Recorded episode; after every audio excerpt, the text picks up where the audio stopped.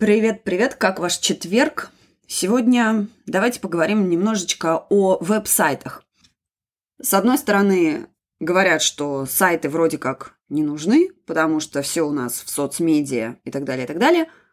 Но с другой стороны, компании, которые создают платформы для сайтов, да, ну, например, там та же Тильда у нас, тот же WordPress. На WordPress, кстати, создано 30% сайтов мирового интернета. Это огромные числа, и это, кстати, бесплатная платформа. Так вот, все эти компании живут, процветают. Почему? Ну, очевидно, потому что есть спрос на их предложение.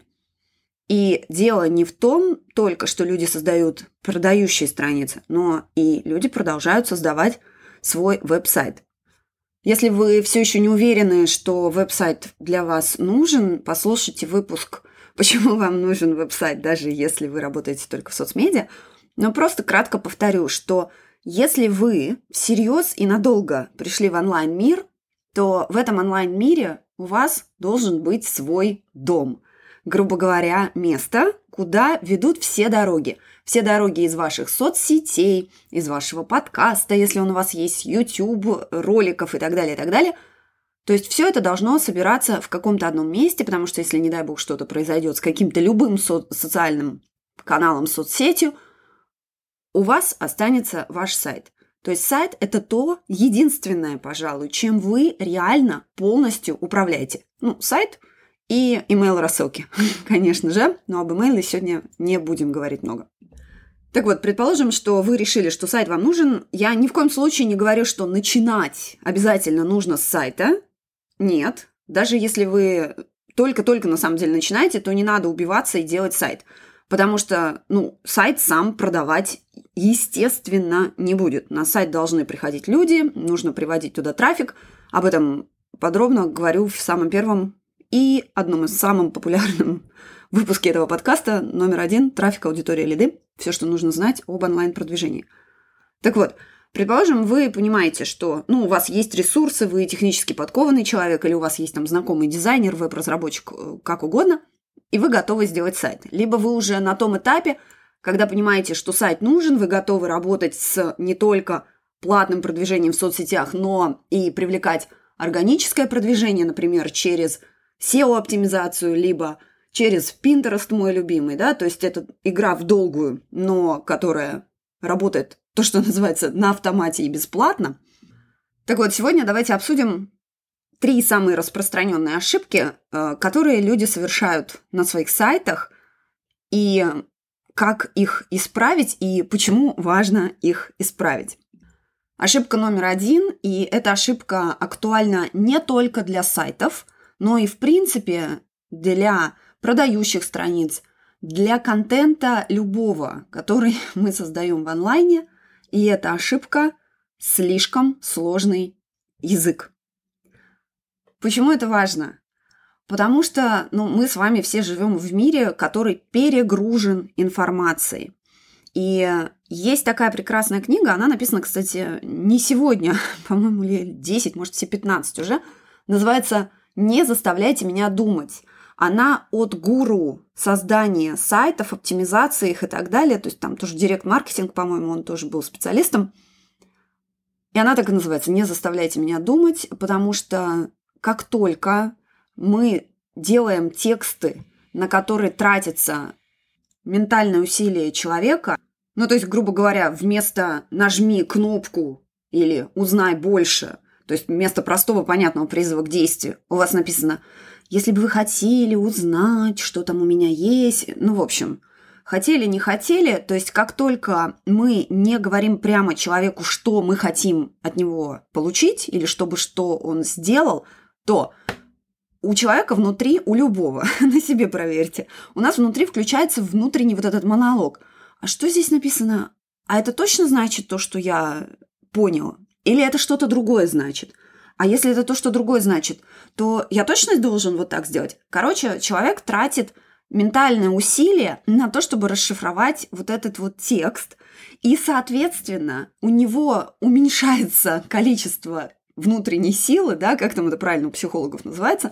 Ну, в общем, вот это вот количество решений, которые мы в день можем принять, оно ограничено, и оно истощается. И, соответственно, человек уже потратил время на то, чтобы подумать. Ну, понятно, что там дело миллисекунд, но тем не менее. Время, чтобы подумать на том, что же у вас написано, и он не будет делать то действие, которое вам важно. Поэтому на сайтах что часто встречается? Особенно на главной странице. Мы пытаемся выглядеть прикольно, интересно, какие-то использовать необычные обороты. Например, вместо того, чтобы написать, что вы дизайнер интерьера или стилист, который работает там, с определенной аудиторией, мы пишем «фея вашего гардероба», «фея домашнего уюта». Ну, то есть все это звучит очень красиво, как-то так поэтично, но непонятно. Часто говорят, ваш текст должен быть понятен там пятикласснику. Ну, как меня учили, я тут старушка, конечно, уже, наверное, но если вы не можете просто и понятно объяснить то, что вы делаете, то вы, грубо говоря, сами не понимаете, что вы делаете. Что мы от других тогда ждем, если мы в трех словах не, не можем объяснить, что мы, собственно, делаем. В общем, на сайте должен быть простой язык и понятный – и это не только относится к заголовкам, но и к основному тексту, который вы используете на сайте. Есть прекрасные сервисы проверки простоты вашего текста. На английском это, например, Hemingway. Я все ссылки поставлю в шоу-ноутс, в заметках к этому выпуску. Русский, например, я нашла Readability.io. Тоже поставлю ссылку, чтобы не мучиться. То есть вы загоняете туда свой текст – и он вам дает оценку, насколько он простой. Уверена, нейросети тоже можно сейчас использовать для этого. В общем, есть куча полезных сервисов. Не надо думать, что вы таким образом себя чего-то лишаете. Наоборот, мы приобретаем. Чем проще, тем лучше. В современном онлайне это один из принципов маркетинга, который нелогичен, но который при этом работает лучше всего. Поэтому ошибка номер один – выглядеть сильно умным и зану, заумным, но для этого в университет давайте вернемся и напишем научную работу. Вот там можно развернуться в своем заумности в своей. А в онлайне нет, надо быть проще, и это не значит, что у вас материалы там сильно простые. Наоборот, чем проще, тем лучше. Вспомним классиков, вспомним Чехова, вспомним того же Хемингуэя, у которого очень простой язык, при этом прекрасные и вечные произведения. Ошибка номер два, которая тоже касается контента. Я, кстати, сегодня не буду говорить ни о том, что дизайн там не продающий, и еще какие-то технические оптимизации. Это технические вопросы, мне кажется, их решить даже будет чуть проще, чем то, о чем мы сегодня говорим. Так вот, вторая ошибка – это в текстах очень много «я». То есть вместо того, чтобы показать человеку, какие его проблемы вы можете решить, мы делаем что? Мы начинаем рассказывать о том, какие мы классные, какие у нас классные сервисы. Я тоже регулярно этим занимаюсь, потому что когда пишешь особенно свои тексты, то очень хочется говорить о себе. ну, никто не мешает, но главное потом сделать проверку. Сейчас расскажу, как это исправить. В общем, хорошо говорить о себе, но Люди приходят не для того, чтобы узнать о себе. Единственное место на нашем сайте, куда люди идут узнать о себе, ой, о нас, это страница обо мне, и вот там можно развернуться и биографию свою, и все что угодно, хотя ее тоже можно сделать так, что она будет как бы о вашем клиенте. Ну так вот, что мы делаем? Мой сервис, я использую такой подход, я использую такие лекала, я использую такие цвета, я использую то, я использую все, я использую там третье, пятнадцатое. Даже если вы в это время пишете о тех услугах, которые вы предоставляете. А у человека, который это читает на подсознательном уровне, всегда крутится вопрос. И что мне из этого? Я его просто называю самым главным вопросом маркетинга «И что?», о которой разбиваются все аргументы – кстати, в книге тоже часто ее рекомендую Канемана «Думай медленно, решай быстро». Очень глава этому большая посвящена. Почитайте, если интересно, очень крутая книга о том, как работает наш мозг. Он Нобелевскую премию, кстати, получил, но не по психологии, ее же нет по психологии, да, по экономике, насколько я помню. В общем, очень, очень крутая книга. Я рекомендовала «Взлом маркетинга» в своем выпуске о пяти книгах, которые я рекомендую по маркетингу без Котлера. Так вот, «Взлом маркетинга» в первой главе практически полностью пересказывает вот эту книгу Канемана. Возвращаясь к нашему сайту, человек читает, и в голове вопрос. Хорошо, ты используешь этот прием. И что? Я что от этого получу? Мне как с этим жить, как с этим работать? Э, поэтому не надо, как мы сказали в первом в первой части подкаста, не надо заставлять человека думать, надо ему рассказать. Как проверить, что ваш текст, ваши тексты, любые на самом деле, ориентированы на вас, а не на читателя, не на клиента? Очень просто. Копируем текст в любой текстовый редактор, Word, там, Google Doc, что угодно. Вводим в поиск слова «я», «моё», «мой», ну и все производные от первого лица. И смотрим, сколько раз они встречаются в тексте. Дальше то же самое проделываем с «ты», «вы», «вам» и так далее. И сравниваем, каких больше. Как вы уже, наверное, догадались, если больше «я», «мы» и все про первое лицо – надо бы исправить.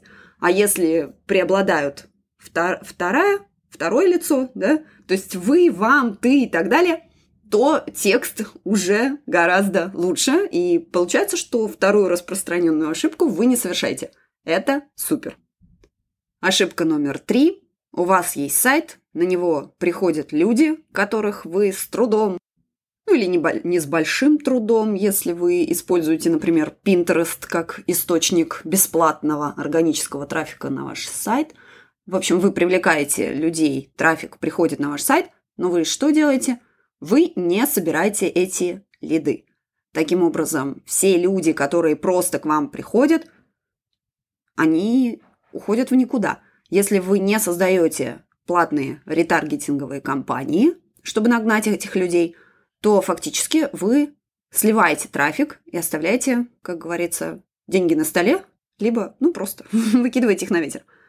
Что такое лид в онлайн-мире, напомню, это человек, который, грубо говоря, поднял руку и сказал, мне интересно то, что ты делаешь, и я хочу о тебе слышать еще. Как вы собираете лиды? Ваше дело. Я собираю лиды через email, и всем рекомендую делать это через email. Email-маркетинг, ну, часто говорю об этом на подкасте, никуда не денется, никуда не уходит, его хоронят каждый год, но, тем не менее, по возврату инвестиций это все еще лучший канал онлайн-маркетинга. На каждый вложенный доллар, напомню, 42 вам возвращается. В соцсетях, по-моему, 6-9%. Не помню, 6-9 долларов, не процентов. Как вы можете захватывать лид? Через чаты, через pop-up формы. Да, сейчас у вас в голове пронеслось. Аня, я ненавижу pop-up формы. Они у меня заблочены, заблокированы. Знаете, я тоже ненавижу онлайн-формы.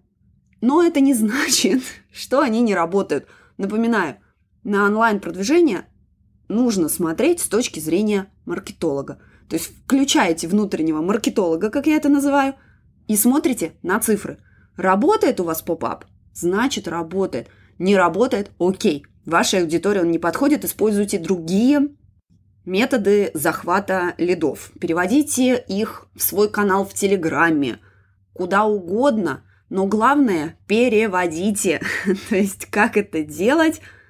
Проще всего, конечно, это делать с помощью лид-магнитов. Как это делать и не совершать ошибку, слушайте выпуск – Четыре ошибки в лид-магнитов, которые... Создание лид-магнитов, которые стоят вам продаж. Ссылка будет внизу на него.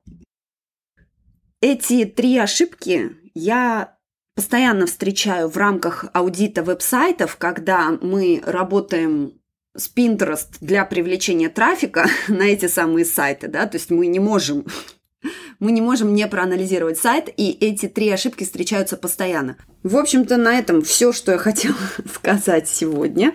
Спасибо и услышимся через неделю.